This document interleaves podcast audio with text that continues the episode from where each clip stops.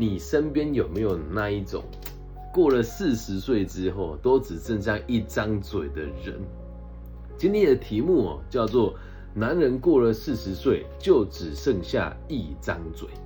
那这一集的节目会制作呢，单纯是因为在我们台湾某一个高中的老师，他跟我说：“老师，你怎么看待这件事情？”那还好，我不是很敏感的人啊。毕竟做这一集的时候，我说：“哎，这会不会是在说我？”因为毕竟再过不到五年，我就也到四十岁了。那身为讲师的我呢，也很常被人家说：“哎，李更新，你就只出一张嘴而已啊。”好，那这一句话的缘由跟是怎么一回事，和大家分享一下。毕竟我们的节目是全世界的华人都有收听，但如果你不是在台湾这个地方长大的人，你会听不懂这个梗是什么。所以先让我来娓娓道来解说一下。我今天就用普通话讲，当初这支广告是用方言说的，那说出来呢就会特别有力道，也特别的草根味哦。呃，这个品牌叫做鸟头牌爱福好，是由林美秀老师主演的广告。那讲到林美秀老师，我觉得蛮特别的，其实她年纪也没有很长，只是她演的每一个角色年龄都很大。反正你就把它当做，你就记着她是一个看起来年纪很大，但没有那么老的女演员。她这个广告一开始的时候是一个中年男子开着他的货车，然后这个货车呢已经没有油了，所以他坐在货车上面，一边按着方向盘，一边对下面在帮忙推车的这一群男性朋友说：“快一点，快一点，快一点啊！”然后呢，推到一半很累的时候下来休息。下来休息了之后，这个本来在上面开车的这个这个男性哦，他就下来跟大家吹牛说：“哎，讲到我那个老婆，我头就很大了。而我们又不是没有钱，然后就做事把口袋里面钱拿出来。那为什么不买好一点的工具呢？哦，意思大概就是我们又不是没钱啊。女人这种东西到底懂什么？还偏偏要买这台破车哦，还要省那一点点钱。那这个动机是什么？把错误都推给别人。”啊，短短二十五秒的广告有这么多小小的玄机哦。那他一说完哦，就看到这个有林美林美秀老师主演的这个女演员从远处拿着一个汽油桶跟一个这个工具，然后他就走过来说：“没有尝试就不要嫌工具不好，车子没有油了，你要它怎么动呢？”然后他就开始过去把这个油倒到汽车的这个油桶里面，然后接下来荧幕给了林美秀老师一个大特写。然后林美秀老师对着特写说：“男人啊，不要只剩下一张嘴啦。”然后接下来就打出那个保健食品的这个 logo 啊，广告的逻辑大概是这样。那至于这个保健食品的功能是什么呢？碍于节目的尺度，我们今天就不方便透露了。所以呢，这是一开始在台湾这句话流行的广告。那如果我没记错的话，这已经是二十年前的广告了。所以时至今日，我们常常听到这句话的时候，我们都不知道原来这个缘由是从这一支广告而来的。好，所以说真的，大概指的就是男人到了中年以后，四十岁以后，你的体能与各方面的能力大大的下滑，但是在你的朋友或是你的晚辈面前，你依旧会畅谈自己过去有多嚣张、多威风。好，所以广告的本意。只是要表现男人生活的苦涩，跟女性对男性角色的挖苦还有期许，但现在变成是我们互相挖苦的一个过程的一个话梗哦。那这个看似幽默的广告，其实蕴藏着许多华人社会对男性的期待，还有男性自己的矛盾。我知道当初录制这一集，或是别人问我这个问题的时候，很有可能是因为有某一个非常讨厌的前辈会对你做这么一件事情，你觉得他只剩下一张嘴，是个没用的垃圾、没用的废物，每天只会狐假虎威。让我们换个角度来看待他的生活。男人这种生物，年轻的时候没有钱，因为没钱而被看不起。因为没钱，只能羡慕别人开好车、住豪宅、娶娇妻，所以我们会拼了命的去赚钱。那由于这样子的男性呢，原本的家庭状况就不是很好了，所以他拼命赚钱了以后，好不容易爬到了一个位阶，又会为了社会的期待以及自己的莫名其妙的这种对自我的期许，结婚又生小孩。那通常有了小孩以后，这个就真的非常困难了。经济的大权又不会掌握在在在自己手上，但是经济的重担呢，却又在扛在自己身上。那这里跟大家分享一下，只要生过孩子的男性都会知道，如果你跟我一样，就是在过去没有得到太多家族的庇应，没有拿到大多的遗产，没有在这个购物或者是婚礼的时候有这个非常强大的经济支持。真的大部分哦，结了婚以后有了小孩，男性就得负担起很大的责任。在台湾地区的这个规定跟规章啊，大家为什么不敢生小孩？是因为你生了小孩之后，你要全职照顾他，你的留职停薪也就只有半年的时间是有付薪水给你的。接下来虽然是留职，也是停薪的，也没有任何的补助给你。因此，男性通常就会为了这个家庭付出一切。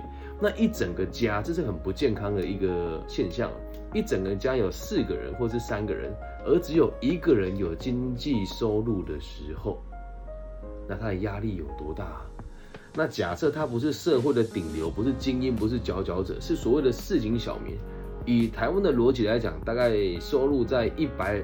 万以下的男性，我们都把它视为是就是收入还不错的中高阶，但还不到社会的顶流。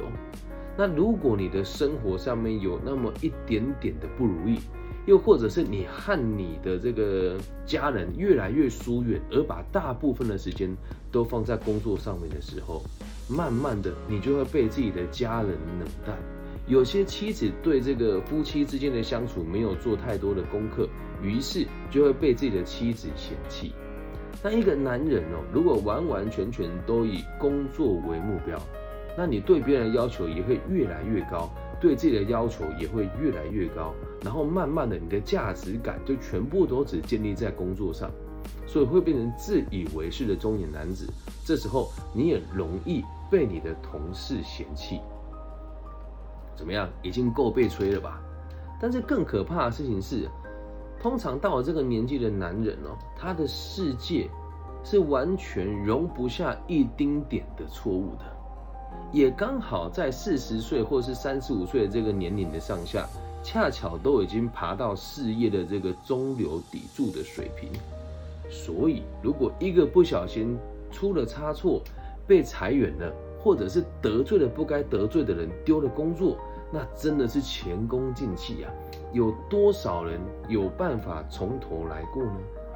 因此，在三十几岁的这群三四十岁哦，这些四五十岁的男人，事业有成又有一点高不成低不就的状况之下，他光是维持现况就很战战兢兢的。也希望大家能够理解，在华人世界当中，所有男人的苦涩。当然，我们我们会说性别平等啦，但今天做这一集，我们就先不拿这个东西出来，这个引战双方的立场哦。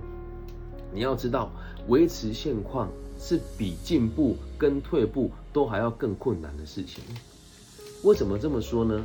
当你是一个已经在家庭有点责任的人，公司要给你更好的工作机会，你敢追求吗？你敢升迁吗？人家公司要升你，也会想，哎呀，这个有家庭有小孩，可能没办法那么努力啊。那个小小李，反正你还没结婚，这个机会就给你了。所以有时候我们这样子的状况，也会羡慕别人啊。我自己也会啊。当我看见我某一些同行老师，可以为了他的荣誉，为了他的收入，牺牲自己的尊严哦，去帮别人这个斟茶倒水啊，然后去帮别人这个呃。课程做报名跟背书，帮别人做行销，免费的这个付出，看到他们持续的成长，并且以这个拿到更多资源为目标，我看了也会觉得我也想争取啊。可是为什么我不能去争取呢？因为我还有家庭要兼顾啊，能够理解吗？所以被这个社会所限制，被家庭的期许所限制了以后，他的生活光是维持现况就已经够战战兢兢的了。太积极又怕无法兼顾其他的事情，太消极也不想那么努力。很多男人根本就一点都不热爱自己的工作，只是碍于现实状况，他逼不得已得去面对啊。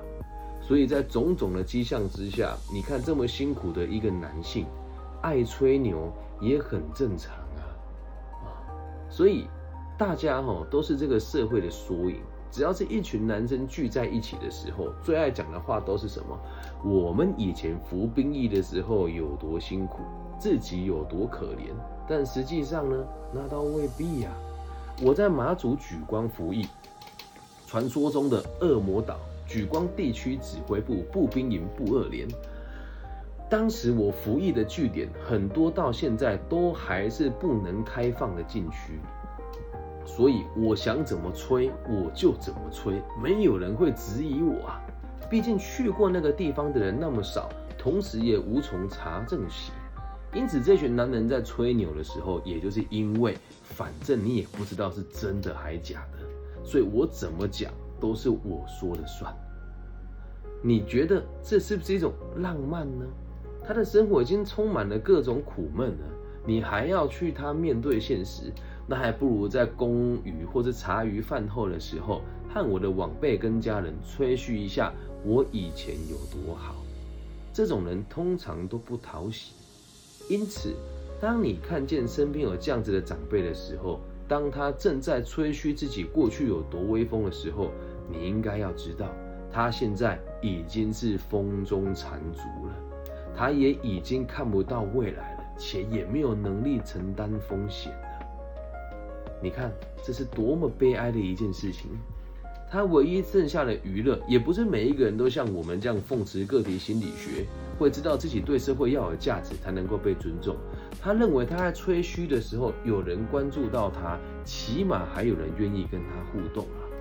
所以在这个情形之下，他才会一直不停的、一直不停的提取过去有多骁勇善战。然后通常后面都会补一句：“嗨，你们现在年轻人软烂了，没有用了。如果要不是我现在老了，让我年轻个十岁，我一定怎么样怎么样怎么样。”你要知道，那全部都是借口，都是拿来合理化那现在来不改变跟不作为的借口。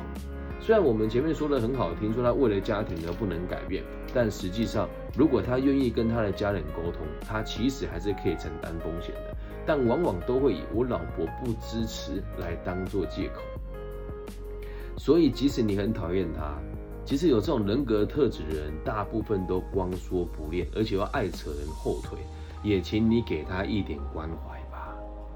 他回了家以后，没有人敬重他，上班好不容易，因为自己的年资跟经验，对组织能够有一点贡献，对晚辈能够有一点照顾，好不容易可以可以。可以对别人逞能一下，你为什么不包容他呢？然后在你包容他的过程当中，也请你记住一件事，不要忘记你原本的样貌。常常看着这些讨人厌的老人慢慢老去的时候，结果自己也慢慢变老了。你要提醒自己，不要变得跟他一样。所以我自己在当老师的时候，当人家提起我过去的经验，像今天我去一个空中瑜伽教室做管理顾问，那我没有做太多的自我介绍。那当别人问我说：“哎，李老师，你懂这么多，以前做过哪些行业的时候？”我在陈述的过程都要告诉自己，我们要尽可能的谦虚且客观，因为也真的很有可能某些人他只是很想要跟你分享他过去的工作很有成就。那可是偏偏现在在别人眼中没有那么好，他可能也只是想跟你分享他的历程而已，而我们就很容易被误解成剩下一张嘴啦。就像今天我介绍我的工作经验，说我之前在全球前三大的会计师事务所，后来再到全球第一大的鞋业工厂上班。那如果你对我认识有限，或者是我现在的工作不如以前，那你就会觉得我剩下一张嘴。可是，如果今天我的成就是更高的，就像我现在的工作内容其实不差，告诉别人我过去做什么的时候，别人就会当成是我在跟他分分享我过去的经验。因此，在倾听的人，如果你自己的能力很不好，你也会觉得对方很差劲。那如果假设你自己很富足的话，就没有这些问题啦，你也不会觉得他只剩下一张嘴，甚至你会发自内心的关心他，说：“哎呀，真的也是蛮可惜的。”在做这一集的时候，我脑子里面闪过很多人的画面。不要说别的了，我们身为毕业十五到二十年的校友，有时候听到我们一起聚会的同学会说：“哎呀，我们以前怎么样怎么样怎么样的时候，只要这个人现在过得很好，你一定不会觉得他在说他自己当年勇，只会觉得他在说他当时的年少轻狂。但如果这个人过得不好，你就会觉得他在吹嘘，理解吗？所以做这一集的时候，我也一直在反省我自己有没有类似的状况。或许吧，有时候，但我会尽可能告诉自己，不要让别人这么看我们。啊，所以我身边也有很多这种爱吹嘘的前辈，或者是很喜欢拿他以前比你杰出、欺负你的一些事情来揶揄你。你就要记住一件事哦。我们都要知道，不管这些人是前辈、亲戚，甚至是师长，甚至是父母亲，我们都要理解他们是需要被关怀，跟需要被认同的。